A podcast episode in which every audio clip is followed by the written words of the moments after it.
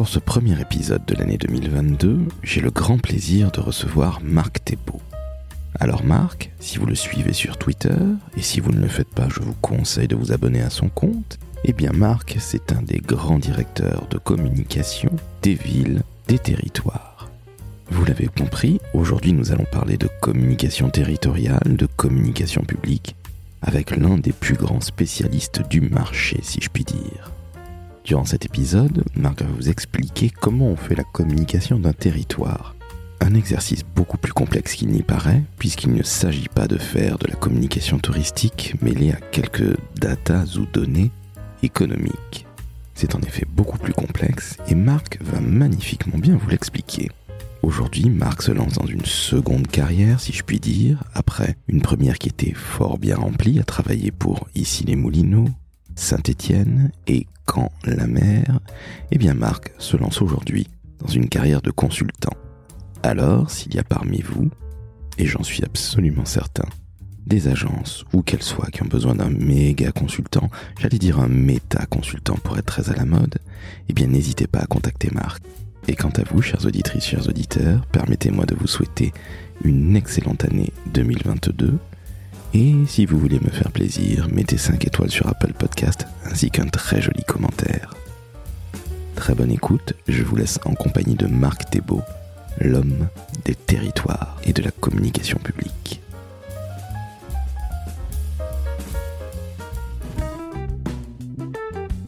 Le décodeur de la communication, un podcast de l'agence Maverick.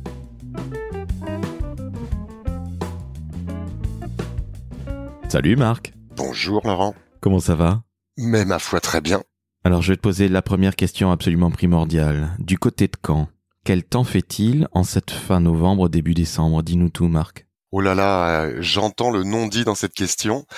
Eh bien, euh, c'est un petite alternance euh, d'un ciel un peu nuageux, mais quand même un peu de ciel bleu de temps en temps, et il ne pleut pas. Eh bien écoute, je te félicite. On aurait dit Evelyne Delia avec une voix beaucoup plus rauque et beaucoup plus masculine. Donc je tiens à te féliciter. Tu vends très très bien cette magnifique région qui est celle de Caen. Parce que Marc, on rigole, on rigole, on rigole. Oui, Mais tu es un homme de région, d'attractivité territoriale, un spécialiste de la communication publique. Est-ce que tu peux te présenter en quelques mots et puis après on va revenir sur ton super parcours qui, euh, bah écoute, euh, est absolument dithyrambique. Tu es une star sur les réseaux sociaux, sur Twitter en particulier. Bref, Marc, nous sommes tout oui. Je te laisse te présenter avec grand intérêt et avec grand plaisir. eh bien, que, que dire que je suis euh, depuis une trentaine d'années un, acteur de la communication publique et de l'attractivité des territoires. Donc j'ai euh, quasiment fait toute ma carrière dans le, le secteur public, dans des collectivités, que ce soit des, des villes ou que ce soit des intercommunalités. Euh, je donne quelques cours euh, par-ci par-là. Euh, et euh, auparavant, j'ai fait un petit parcours euh, en fac de droit et dans une petite agence euh, de communication parisienne. Mais c'était dans les années euh, 90, donc euh, ça date déjà un petit peu. C'est-à-dire que les moins de 20 ans ne peuvent pas connaître, comme on dit. Absolument, absolument. J'ai connu les premiers Mac SE avec un méga de mémoire et tout le monde était super content. Absolument. Tu as même connu ce qu'on appelait le fax, rappelle-toi. Absolument, la télécopie avec euh, le rouleau de papier thermique qui était trop près de la lampe euh, de bureau et qui devenait tout noir tout seul. Oui, oui, absolument. Exactement. Alors, chères auditrices et auditeurs qui êtes beaucoup plus jeunes, qui avaient la vingtaine et qui pouvaient être finalement les étudiants euh, de Marc, eh bien, sachez que la communication ne date pas des réseaux sociaux. Et justement, Marc, tu as une très très belle expérience. Tu es en train de te consacrer dans quelques semaines, dans quelques mois, à une toute nouvelle activité de conseil. Mais ton parcours, certes, dans la communication publique, dans une ville, on va commencer par euh, cette ville et son maire que j'adore à titre personnel, qui est ici les Moulineaux, parce que tu rentres à la communication d'ici les Moules, comme on dit en région parisienne, donc ici les Moulineaux 92, tu y rentres un peu par hasard. Hein?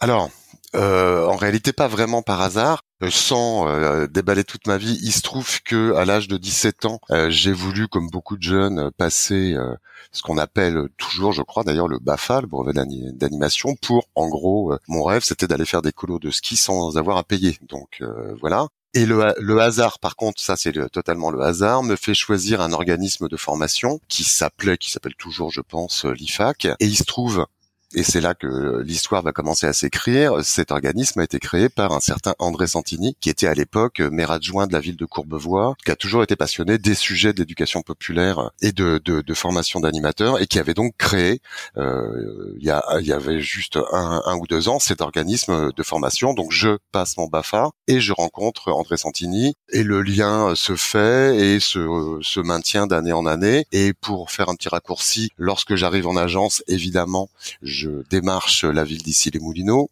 Et puis euh, tout, la collaboration se passe plutôt bien.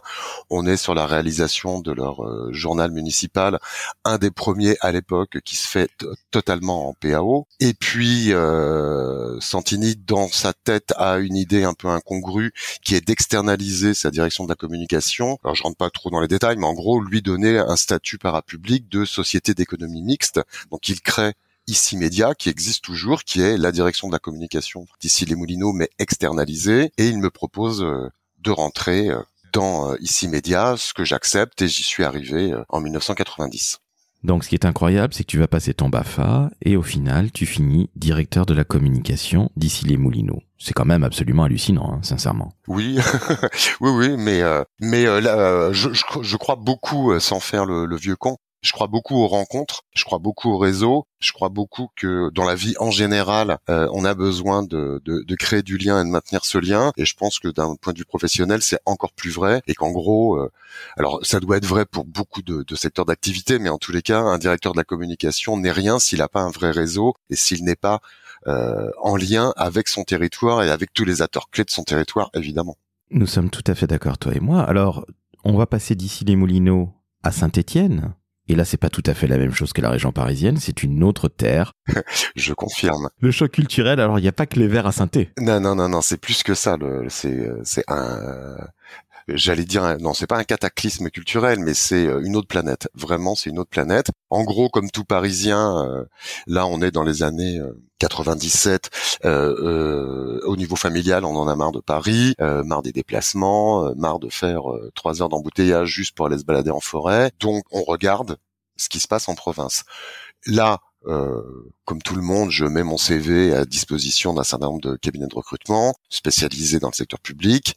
Arrivent euh, plusieurs propositions, dont celle de Saint-Étienne, et j'ai un premier entretien à Paris avec le directeur général des services de l'époque. Et là, j'avoue que je tombe sous le charme du, du mec, un type brillant qui avait bossé avec Edgar Faure, qui a une vraie vision de ce qu'est la communication publique, ce qui est pas forcément toujours le cas des directeurs généraux de services qui parfois euh, que la com c'est pas leur souci, c'est le souci du cabinet, mais ça regarde pas les services. Lui pense que si. Et puis surtout, il m'appâte avec euh, un énorme hameçon, puisque mm, il me dit que ma première mission sera de communiquer autour du fait que Saint-Étienne est en 98 une des dix villes d'accueil de la Coupe du Monde de football, et que voilà ma, ma première mission, c'est toute l'opération de communication autour de l'accueil de la Coupe du Monde et en particulier de six matchs de la Coupe du Monde. Donc, euh, il a fallu que je convainque mon épouse qui n'était a priori pas entièrement convaincu par euh, par ce choix. Donc on descend euh, à Saint-Étienne. Donc euh, là aussi je fais court. Hein, il y a plusieurs entretiens. Je rencontre aussi le maire qui me qui me plaît pas mal, surtout parce qu'il est très jeune et que surtout voilà c'est pas forcément un spécialiste de la com, mais lui son objectif c'est vraiment le changement d'image de la ville. Donc c'est quelque chose qu'il veut prendre en toute priorité, avec un côté ça coûtera ce que ça coûtera, mais il faut y aller. Et puis euh, et puis voilà. Donc bref, on débarque. Et puis là, j'avoue que on est tombé sous le charme euh, d'une ville qui est peut-être encore euh, dans le top 10 des villes les moins jolies de France, pour faire un petit euphémisme. Mais en même temps, on est immédiatement tombé sous le charme des, des gens. Et euh, par rapport à une ambiance parisienne où euh, c'est ce que les Stéphanois comprenaient pas. Mais vous habitez depuis dix ans dans le même immeuble, vous connaissez pas vos voisins Bah non, pourquoi? Parce que vous voulez qu'on parle à nos voisins Vous déconnez ou quoi?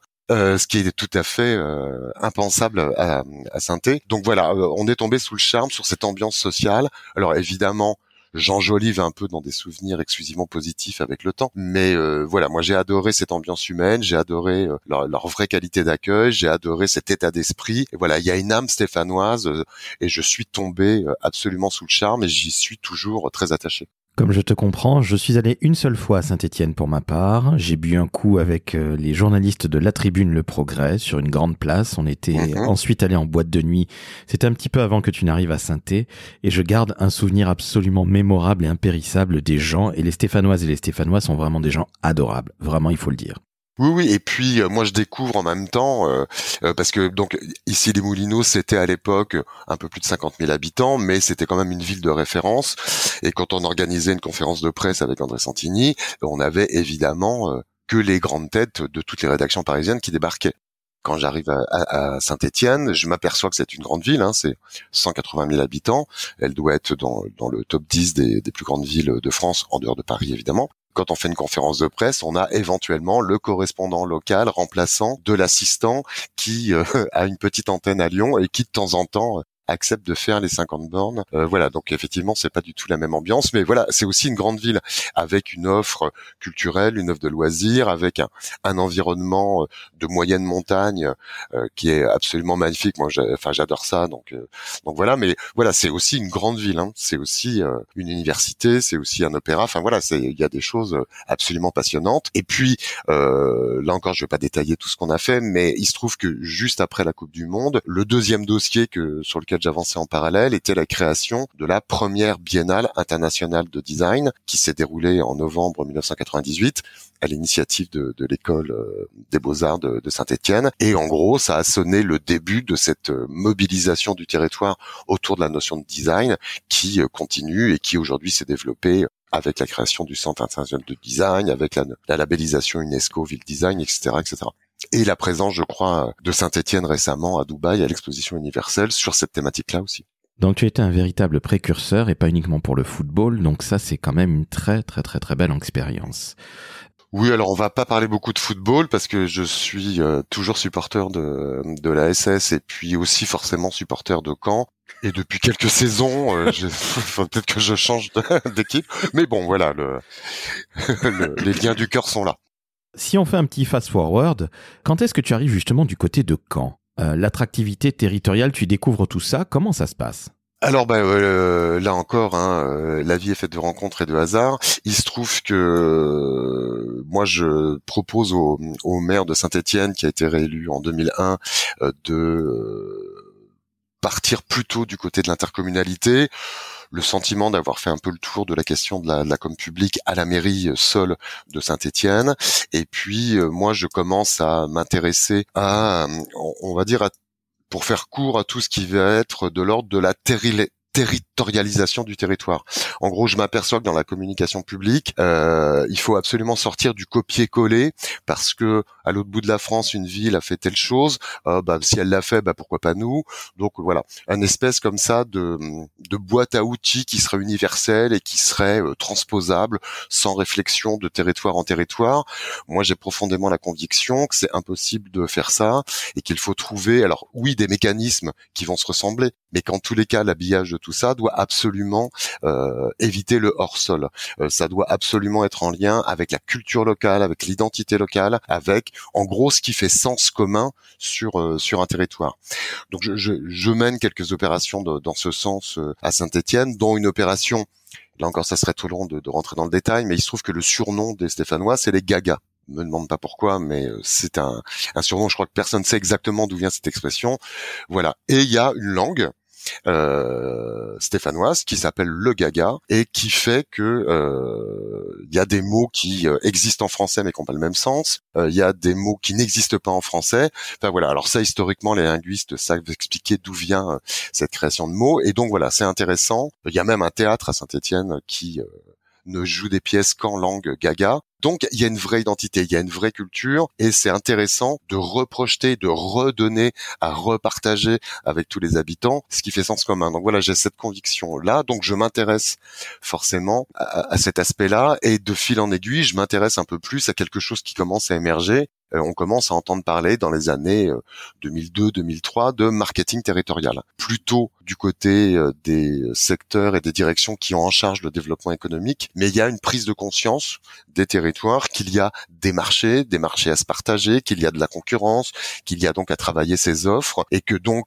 si on allait puiser dans la boîte à outils du marketing du secteur privé, peut-être qu'on trouverait de bonnes réponses. Donc voilà, tout ça commence à, surgir et moi je propose au maire de Saint-Étienne de euh, partir à Saint-Étienne métropole, donc l'interco, et de mener cette réflexion.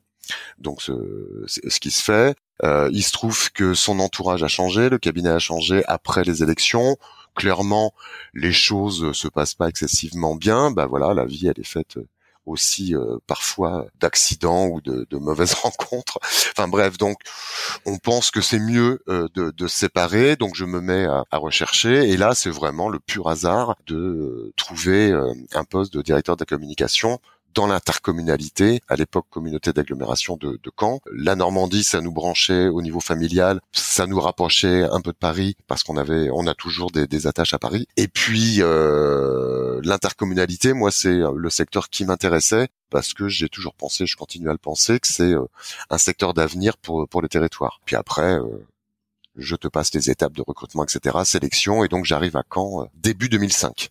Donc là encore, un sacré choc des cultures. Tu passes de la montagne à la mer, si je puis dire. Oui. Tu disais qu'il y avait une concurrence finalement entre les territoires.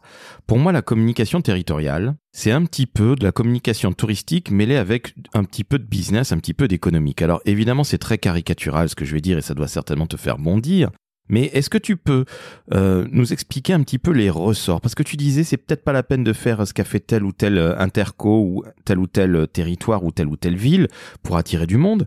Est-ce que tu peux nous donner les, ressorts pour faire finalement une bonne campagne? Oui, alors il faut peut-être d'abord définir de, de, quoi on parle. Quand on parle de communication publique, c'est un peu large. Hein. En gros, on va dire que la communication publique, c'est la communication des institutions publiques, quelles qu'elles soient. Et dans ces institutions publiques, il y a Là encore, je vais faire simple, deux grandes familles. Il y a la famille de la com publique plutôt euh, ministérielle, gouvernementale au niveau national, etc. Euh, et là, je vous engage à suivre l'association communication publique qui est plutôt orientée sur ce secteur-là. Et puis, il y a le secteur des collectivités territoriales, villes, interco, départements, régions. Euh, et là, je vous engage à suivre plutôt euh, le Capcom, qui est un le rendez-vous plutôt de la communication des collectivités territoriales. Mais dans cette communication des collectivités, là encore, on va rediviser en deux. Il y a de la communication, pour être simple, de l'institution. Donc l'institution qui gère la ville, le département ou, euh, la région ou l'interco a des choses à dire aux personnes, aux acteurs du, du territoire. Et on est dans de la communication qui va entre un service public d'information, parce qu'il faut délivrer des informations. Attention, euh, la piscine va être fermée. Tiens, il y a un projet de chantier ici, on va mettre en place une concertation. Tiens, il y a des entreprises qui réussissent, on va les valoriser, etc., etc. Et puis l'autre aspect, à côté de cette communication très institutionnelle, qui est au service du programme d'action de l'institution et donc des fonctionnaires et des élus qui mettent en place les actions. À côté de ça, il y a la communication du territoire où là on dépasse largement les frontières de, de l'institution et on est sur une communication qui valorise non pas les acteurs en tant que tels et surtout pas que les acteurs publics, mais vraiment tout ce qui fait le territoire.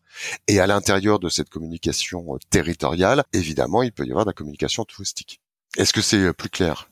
C'est extrêmement clair, je t'en remercie, parce que tu sais, moi à Paris, je ne vois que les affiches 4 par 3 qui sont euh, massivement euh, développées euh, bah, justement pour attirer des Parisiens vers des territoires un peu moins embouteillés, où le loyer est un peu moins cher, où on a aussi de quoi travailler et avoir une qualité de vie. Oui, et ça, évidemment, tu les vois d'autant plus, d'autant plus souvent, et tu en vois de plus en plus parce que il y a eu un confinement, donc un premier déconfinement, et il y a eu euh, la prise de conscience, notamment de l'île de France, mais qu'on peut retrouver dans un certain nombre de grandes métropoles euh, françaises, cette prise de conscience que non, euh, être confiné trois mois dans un, dans un appart de 40 mètres carrés, ça va pas être possible. Une deuxième fois, et donc dans ces grandes métropoles et notamment en Île-de-France, on a commencé à regarder à droite, à gauche, et puis on a vu deux phénomènes alors là, c'est pareil, il y a depuis 2000, euh, le printemps 2020 des tonnes d'études, des tonnes d'articles sur le sujet. Et je renvoie euh, par exemple au sociologue Jean Viard qui euh, décrit tout ça très très bien. En gros, il y a eu ce phénomène de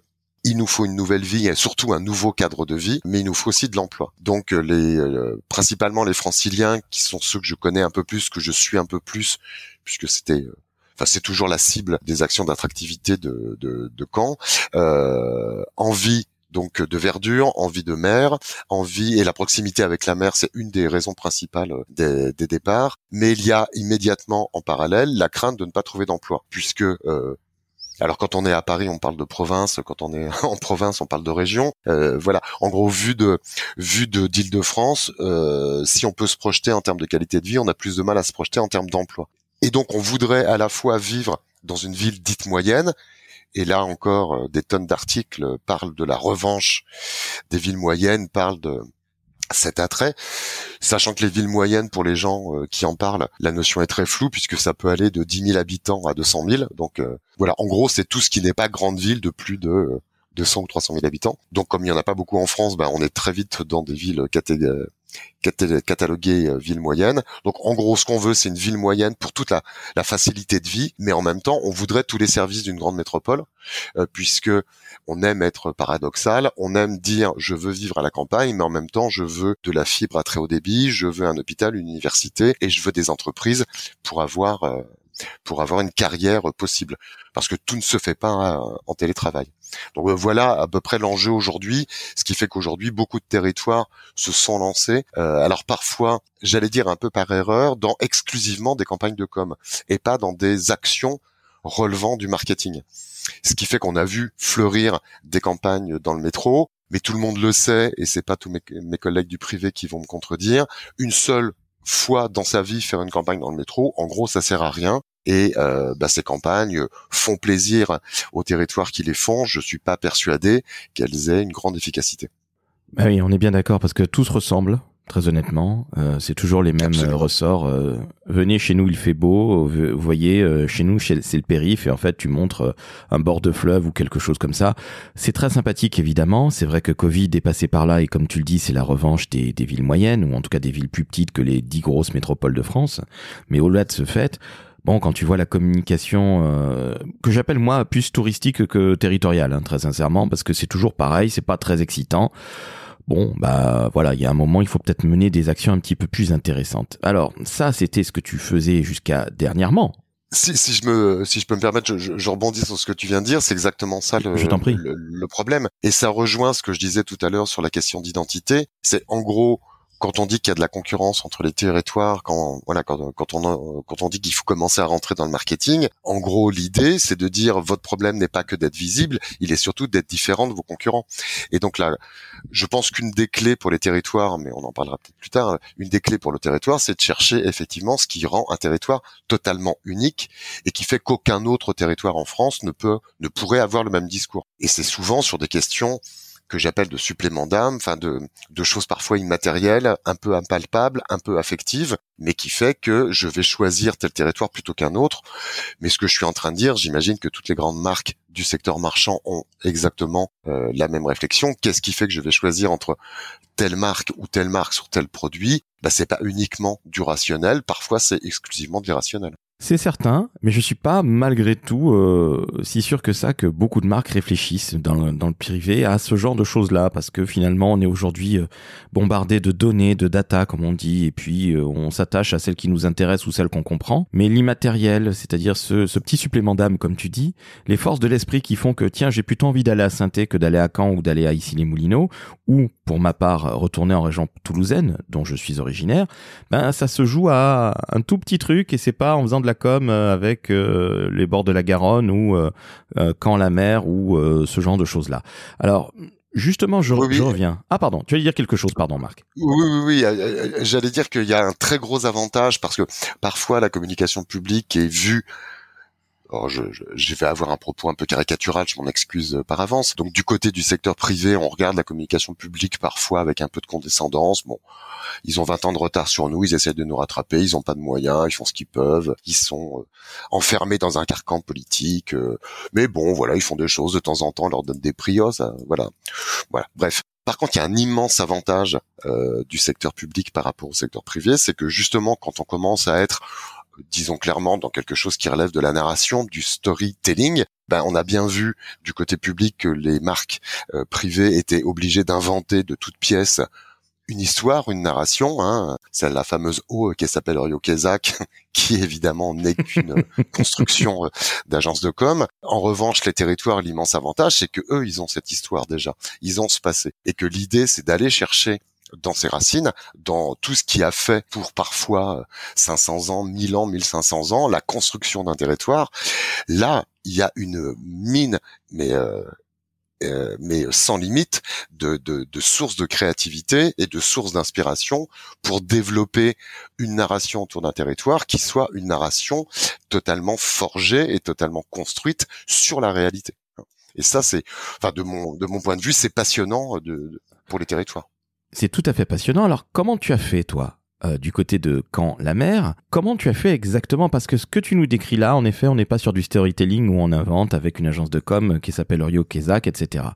Comment tu fais exactement ça? Et quoi ta méthodologie pour, euh, bah, pour vendre quelque part ce territoire de Caen-la-Mer alors la, méthodologie, là encore, je vais essayer d'être d'être court euh, parce que tout le toutes les personnes qui nous écoutent, qui, qui, sont dans le secteur du marketing, savent que les choses se font pas euh, en claquant des doigts. Euh, c'est un peu plus long que d'appeler une agence pour faire justement une campagne de 12 mètres carrés dans le métro. En gros, il y a voilà, il y a toute une phase de réflexion en amont qui est d'abord de redéfinir avec nos commanditaires quels sont leurs objectifs, qu'est-ce qu'ils veulent, euh, en gros, qu'est-ce qu'ils ont à vendre, quel est le marché ou les marchés dans lequel ils veulent euh, ils veulent s'implanter. À partir de là, comment on peut construire une base argumentaire, rassembler les preuves euh, qui font que on va pouvoir rendre un discours promotionnel crédible euh, parce qu'il va totalement s'appuyer sur sur la réalité. Et donc il y a une phase qui prend plusieurs mois de construction pour faire là encore simple d'un diagnostic territorial qui va beaucoup s'appuyer sur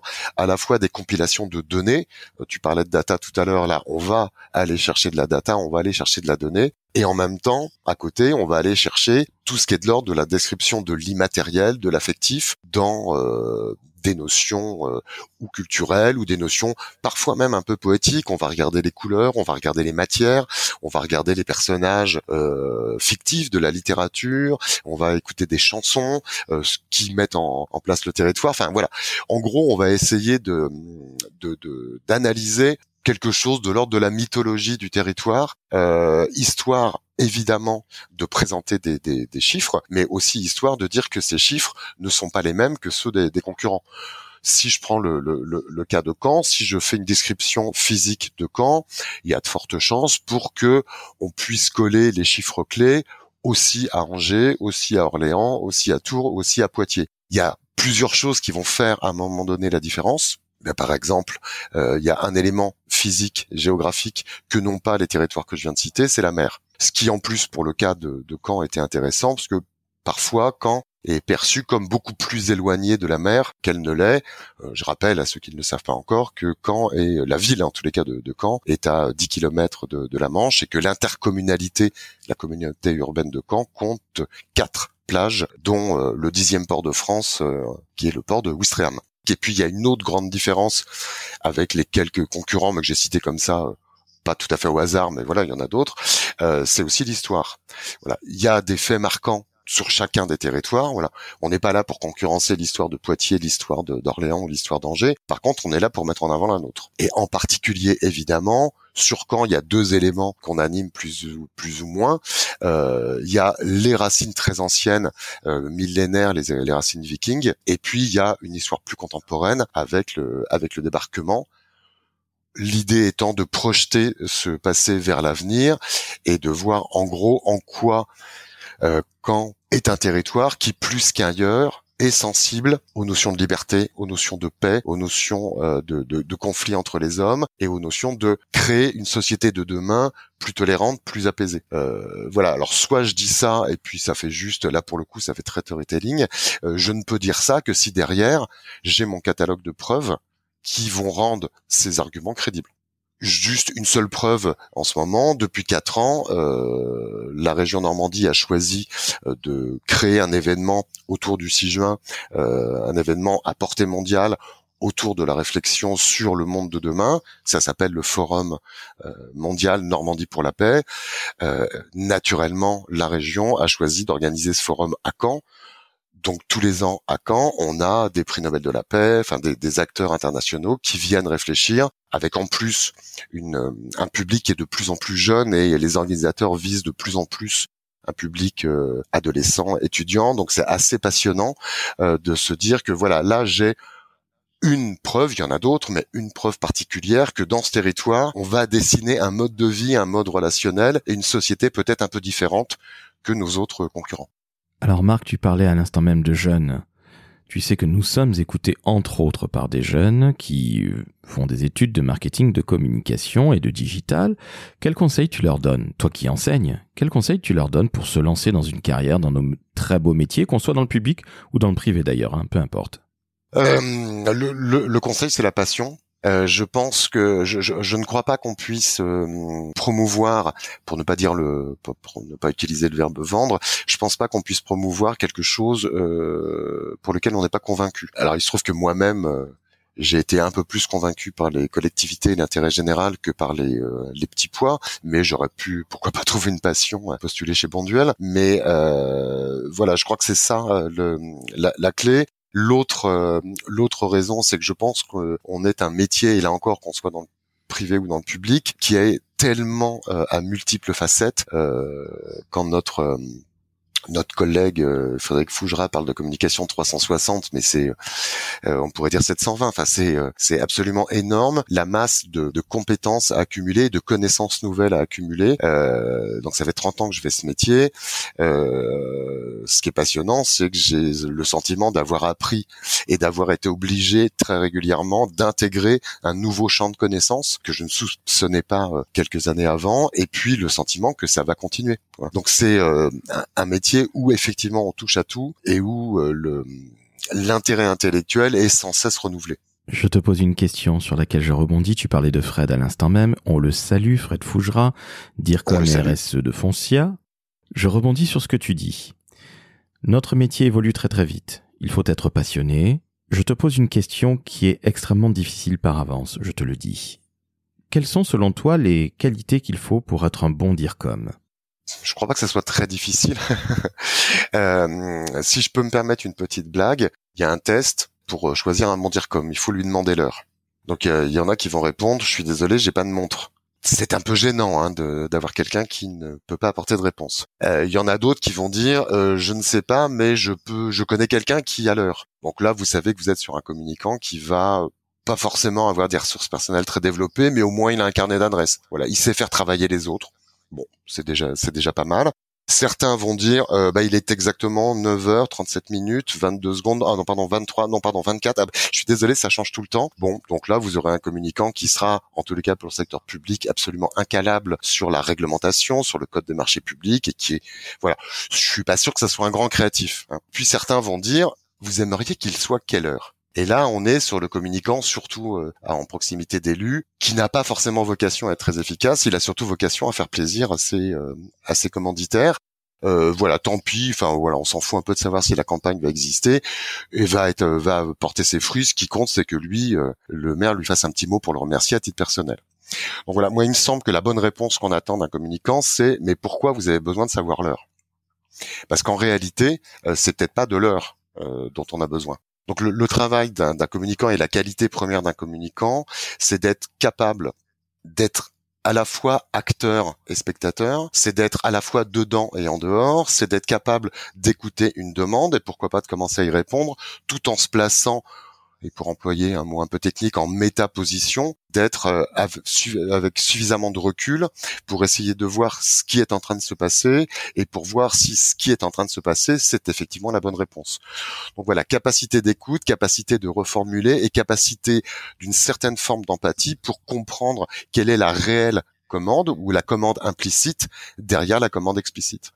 Travailler avec des élus. Oui. Est-ce que c'est quelque chose de compliqué? Parce que on n'imagine pas trop ce que c'est. On, sait ce que c'est de travailler quand on est en agence ou chez l'annonceur avec un dirigeant d'entreprise. Qui plus l'entreprise est grande, plus il y a évidemment de politique. Mais là, on est dans le monde de la politique quelque part avec des élus. Est-ce que c'est compliqué, Marc, de bosser avec des élus? Tu me diras que ça dépend de, la personne, bien évidemment, mais concrètement, c'est quoi? C'est un jeu très politique? Il faut être un très bon joueur d'échecs ou de snooker? Euh, comment c'est Explique-nous, parce que je pense qu'il y a beaucoup de fantasmes derrière tout ça.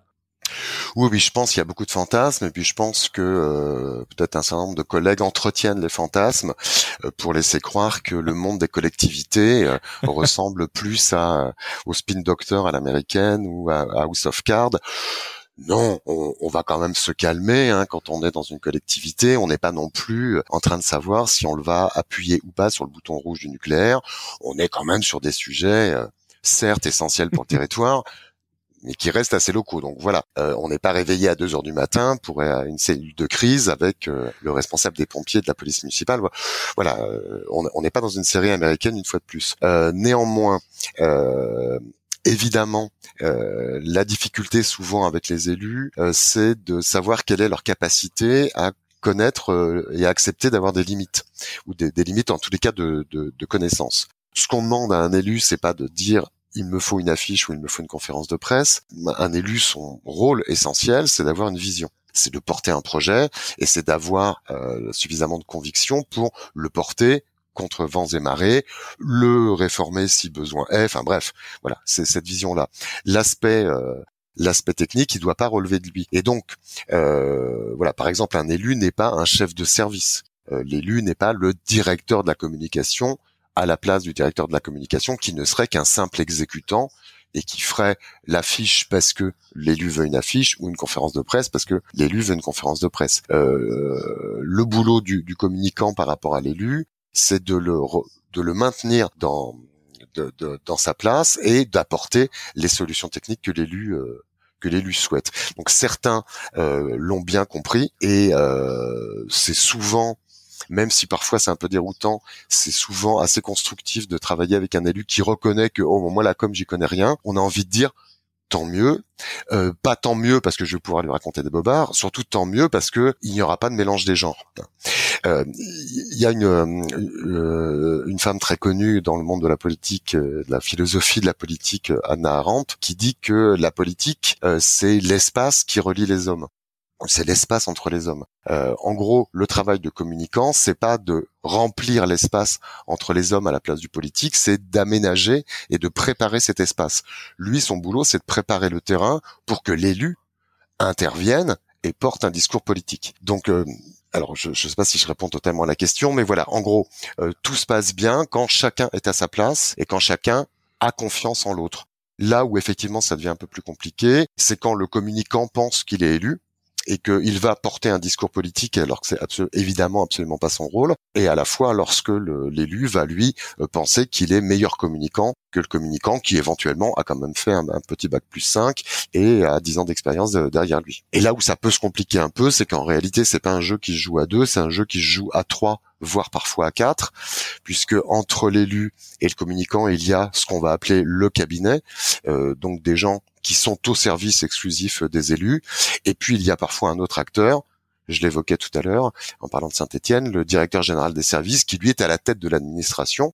Et en gros, à quatre, il faut que ça fonctionne parce que le cabinet doit être une bonne courroie de transmission sur les injonctions politiques et le directeur général des services doit lui mobiliser son administration pour mettre en place le, projet politique. Voilà. Et donc, évidemment, comme tu le disais, il y a un moment donné où c'est aussi une question de personne. Parfois, tout ça, ça fonctionne totalement bien. Et une fois de plus, quand tout le monde est à sa place, il peut y avoir un certain nombre de dysfonctionnements, voire de crises, quand quelqu'un veut prendre la place de l'autre. Ça, c'est clair qui est assez classique malheureusement. Lorsqu'il y a des élus, bah, certains vont avoir tendance à croire qu'ils sont peut-être un peu au-dessus euh, des autres ou, ou, pas. Mais bon, je crois qu'il faut pas non plus caricaturer les élus. Voilà. Et puis, je, je, peux peut-être rajouter juste euh, quelque chose en, tous les cas sur les élus locaux. Évidemment, enfin moi quand je suis arrivé en intercommunalité, que j'ai quitté ici les Moulineaux, euh, je suis tombé avec des élus de villages de 300 habitants ou autres. Euh, j'aurais pu, j'aurais pu être assez goguenard et faire mon parisien de service euh, et ricaner à longueur de journée. En réalité, euh, l'immense majorité des gens que j'ai vus, c'est des gens dévoués. C'est des gens euh, qui se sont mobilisés sur l'intérêt général. C'est des gens qui comptent pas leurs heures. C'est des gens qui sont en proximité complète de leur population. Enfin voilà, c'est des gens euh, vraiment, ça vaut le coup de les, côtoyer parce que euh, de temps en temps, voilà, de temps en temps, euh, on touche du doigt l'intérêt général. Euh, je ne veux pas parler du sacrifice de la personne, hein, mais quelque chose de l'ordre de voilà, il y a quelque chose de plus grand que nous et ben on se mobilise pour ça. Et j'avoue que même si on a vécu un, un, petit temps de crise avec le cabinet ou de temps en temps, voilà, ça ressource et on se dit ah ouais, quand même, je fais pas ce métier pour rien, quoi.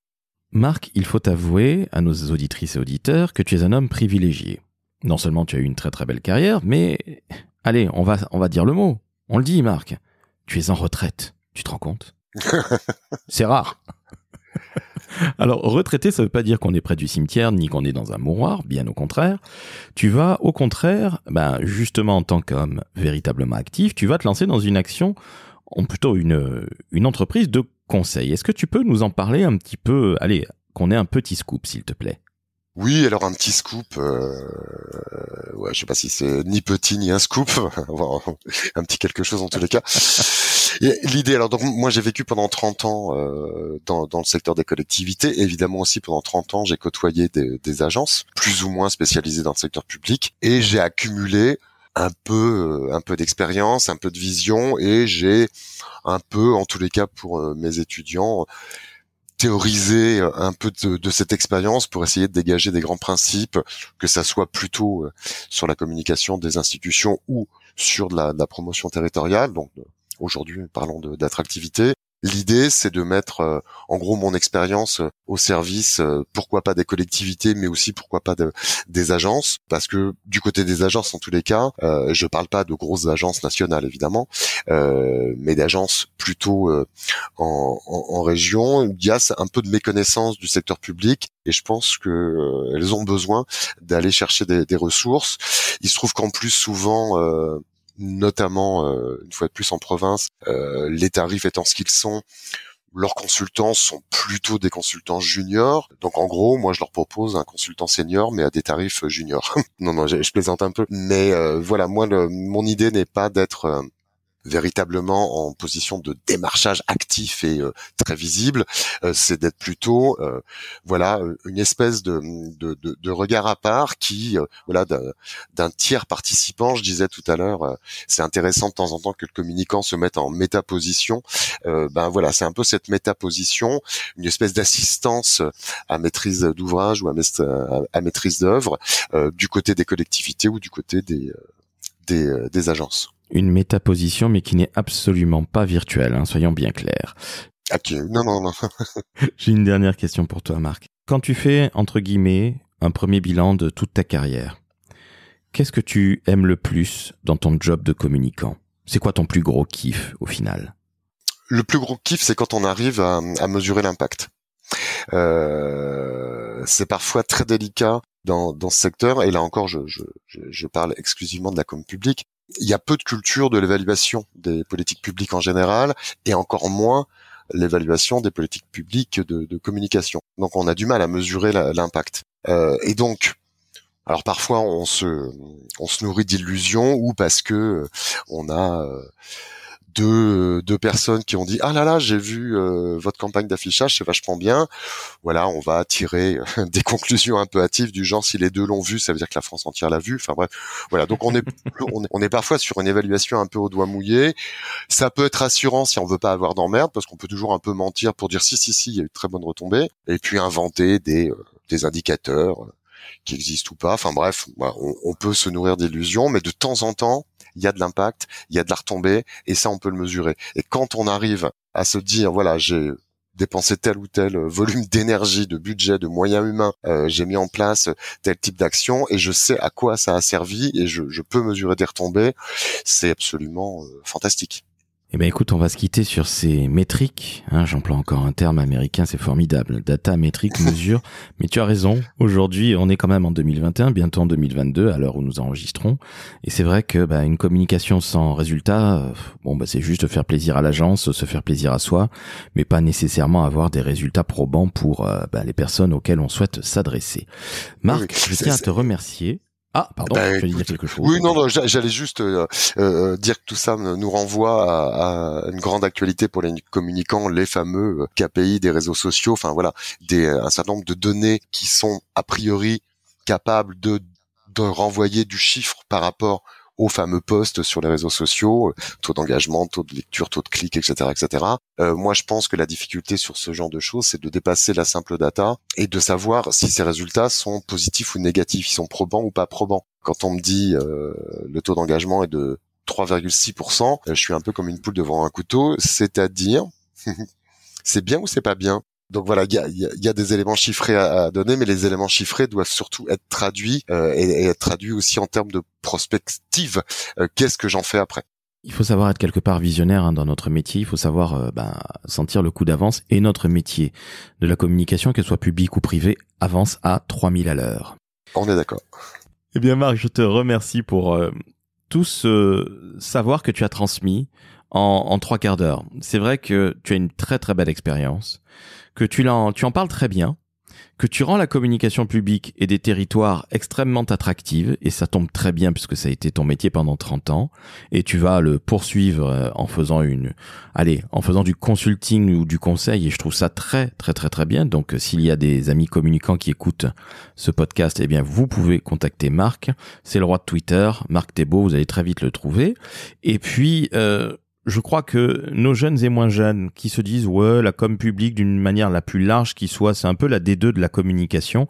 Bien non pas du tout. Au contraire. La communication publique c'est encore plus complexe que la communication dans une entreprise privée le secteur marchand comme on dit. C'est beaucoup plus complexe parce qu'il y a énormément de parties prenantes.